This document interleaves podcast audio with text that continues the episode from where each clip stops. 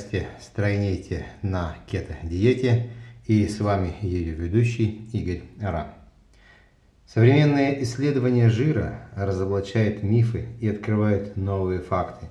Если вы примете во внимание пользу жира для нашего организма, то с сегодняшнего дня станете больше любить клетки своего организма и откроете для себя новый мир. Миф первый. Чтобы похудеть, нужно убрать из рациона жиры. Вот как раз проблема заключается в том факте, что люди путают понятие жира, а точнее называют словом жир одно и то же, э, вернее совершенно разные вещества. Одно э, жир, который откладывается у человека в боках, в ногах, в попе, а другой жир, который мы употребляем, который расщепляется на жирные кислоты и является уникальнейшим продуктом для жизнедеятельности организма. Это разные жиры. Поэтому многие думают, что э, жир из орехов, авокадо, яиц, оливкового масла, он как раз приземляется на бедра, на живот. И вот это мнение, наверное, самое страшное для всех, кто мечтает сбросить вес. Жиры, потребляемые из пищи, не хранятся непосредственно на нашей подкожной жировой клетчатке. Они проходят целый сложнейший цикл усвоения. Они начинают расщепляться в ротовой полости, их расщепляют ферменты поджелудочной железы, их э, впитывают энтероциты в тонком кишечнике. И все это дальше идет через э, кровоток, попадает в печень. А печень уже из них делает гормоны, печень из них делает, растворяет жирорастворимые витамины и другие строительные материалы, которые нужны для организма. Вот тот же самый мембрана клеток, холестерин, о котором мы сегодня поговорим. Это все необходимо для организма. Жир уходить не должен, потому что полезный для здоровья жир может спасти жизнь. Жир – это неотъемлемый компонент каждой клеточной мембраны нашего организма. Это холестерин – это как каркас и структура. Если не будет жироподобных каркасов, то мембраны клеточная просто развалится и будет как решето. Жир согревает нас.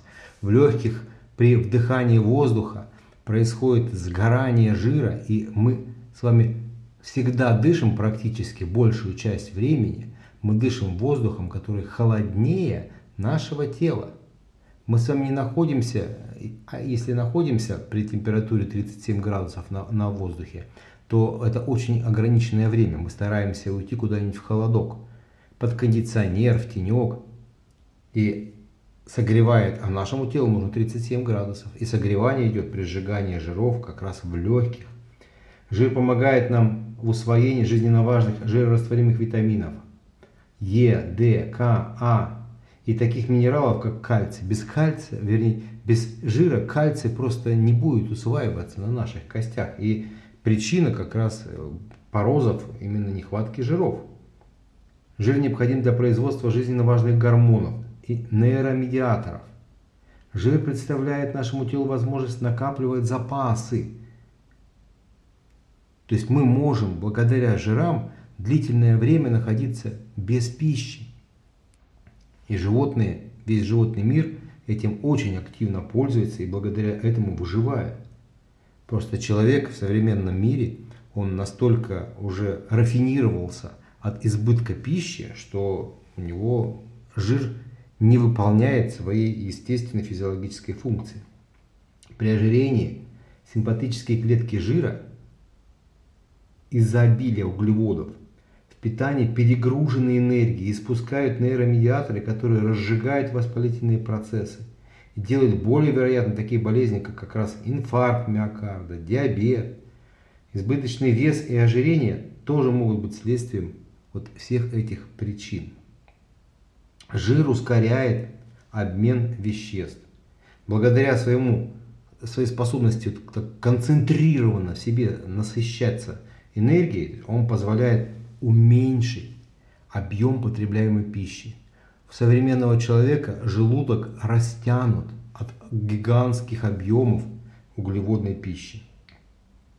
Поэтому жиры очень важны и нужны для нашего организма. Миф второй. Жирная пища способствует отложению холестерина. Ну, о холестерине можно говорить очень много разных легенд и баек. И самое страшное – это легенда, это то, что от холестерина образуются холестериновые бляшки. Вот давайте поподробнее про эти холестериновые бляшки. Ну, во-первых, холестериновые бляшки используются в нашем организмом для того, чтобы заделать трещины в сосудах. Если в ваших сосудах не хватает кремния, если ваши сосуды недостаточно эластичные, то холестерин используется в качестве пластилина, которым заделываются эти трещины. Насытьте свой рацион больше кремнием, сделайте сосуды более эластичными и не будет этих холестериновых бляшек. А прием статинов, вот что такое статины? Кто не знает, рассказываю. Статины – это современный способ борьбы с холестерином, который угнетает клетки печени, то есть является токсином для нашей печени. И является также своеобразным предпосылкой для развития гепатоза печени. То есть вы, принимая статины, убиваете свою печень. А потом приходите, вам говорят, ну мы же вам сосуды лечили, мы же уменьшали холестерин. Холестерин, 80% холестерина производит наша печень сама. И только 20% холестерина поступают извне с едой. Поэтому то, что вы употребляете, это мизерное количество. Как холестерин выстилает стенки сосудов. Но опять, это тоже одна из легенд. Вот не выстилает стенки сосудов холестерин, а он находится под эпителием. И он не может не оторваться, то есть это никак не влияет на тромбообразование, никак не способствует, там, что там оторвется бляшка и у вас там э, постигнет смерть. Никуда она не оторвется, она может только рассосаться под эпителием, без э, какой, какой-либо проблемы. Холестерин также, он представляет себе очень большую молекулу, это примерно ну, гигантская молекула, вот, которая фактически является молекулой жизни, потому что из холестерина делаются гормоны.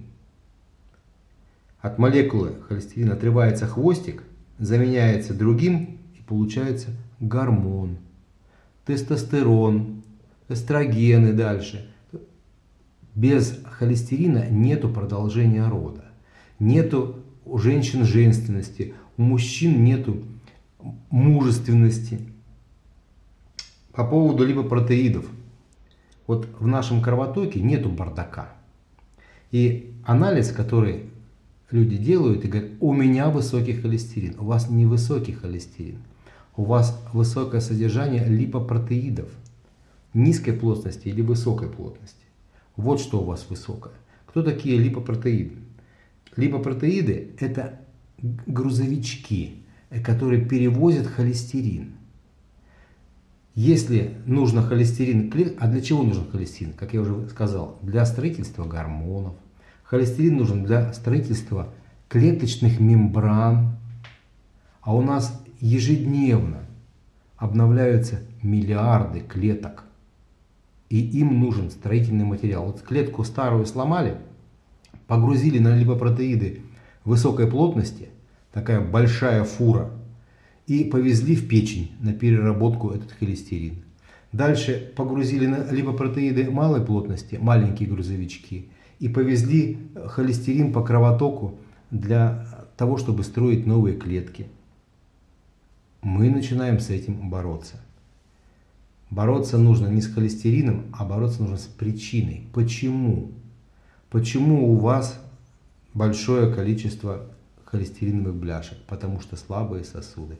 Почему у вас большое количество либо протеидов а, низкой плотности? Потому что а, идет процесс активный анаболизма, то есть что-то растет, строится, а, растет белковая масса. Поэтому вы разберитесь сначала, с чем вы боретесь. И нормализация как раз питания, вот она позволяет и нормализовать работу, выработку холестерина. 6 грамм холестерина ваша печень выработает в любом случае в течение дня. Миф третий. Животные жиры вреднее растительных. Ну, здесь я могу вам сразу сказать, что, во-первых, животные жиры от растительных отличаются тем, что животные жиры, они у нас имеют насыщенные жирные кислоты. А растительные жиры в своей основе не все, но в них больше количество называется так называемых полиненасыщенных жирных кислот. Вот полиненасыщенные жирные кислоты, вот такие как омега-3, омега-6, они в нашем организме не производятся, поэтому их нужно потреблять извне. А вот такие, а остальные практически наш организм можем сделать сам. Но насыщенные жирные кислоты нужны для работы сердца. Вот сердце, представьте себе, работает на насыщенных жирных кислотах, которые содержатся в большом количестве в животных жирах. Лишая себя насыщенных жирных кислот, вы лишаете свое сердце питания. Насыщенные жирные кислоты, они активно также э, используются при построении кетотела. Они активно используются при построении э, мембран нейромедиаторов, то есть миелиновой оболочкой участвуют. Они везде участвуют как активный строительный материал и используются в нашем организме. Полиненасыщенные жирные кислоты, они как раз больше подвержены, вот растительные жиры, больше подвержены окислению. Почему они ненасыщенные? Они хрупкие. И если появляется э, какой-то окислитель сильный, при том же воспалительном процессе, почему при воспалительных процессах нельзя употреблять э, подсолнечное масло? Подсолнечное масло омега-6 для воспалительного процесса как бензин в огонь подлить, еще больше э, увеличить силу воспалительного процесса. Поэтому ненасыщенные жирные кислоты, они также нужны организму, и во всем должна быть мера. И насыщенные э, жирные кислоты нельзя их вводить такой ранг, что они вредны.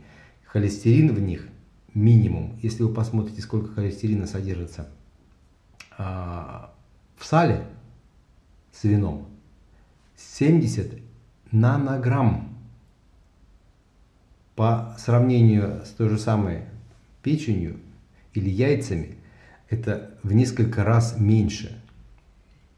Прям несколько раз и несколько даже десятков пару раз. Миф четвертый. Орехи и растительные жиры употреблять в ограниченном количестве из-за их калорийности. Но на самом деле да, их нужно употреблять из-за их калорийности. Но когда вы находитесь на кето-питании, то вы в принципе не съедите их много.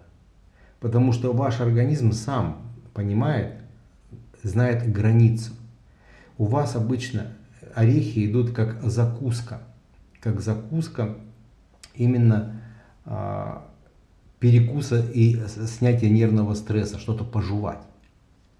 Но когда вы находитесь на кетопитании, ваши орешки, и если их еще смешать с какой-нибудь клетчаткой, у вас получится очень хорошее блюдо, и вы не будете испытывать переедание, потому что вы всегда находитесь в состоянии сытости. Вам не нужно физически больше количества.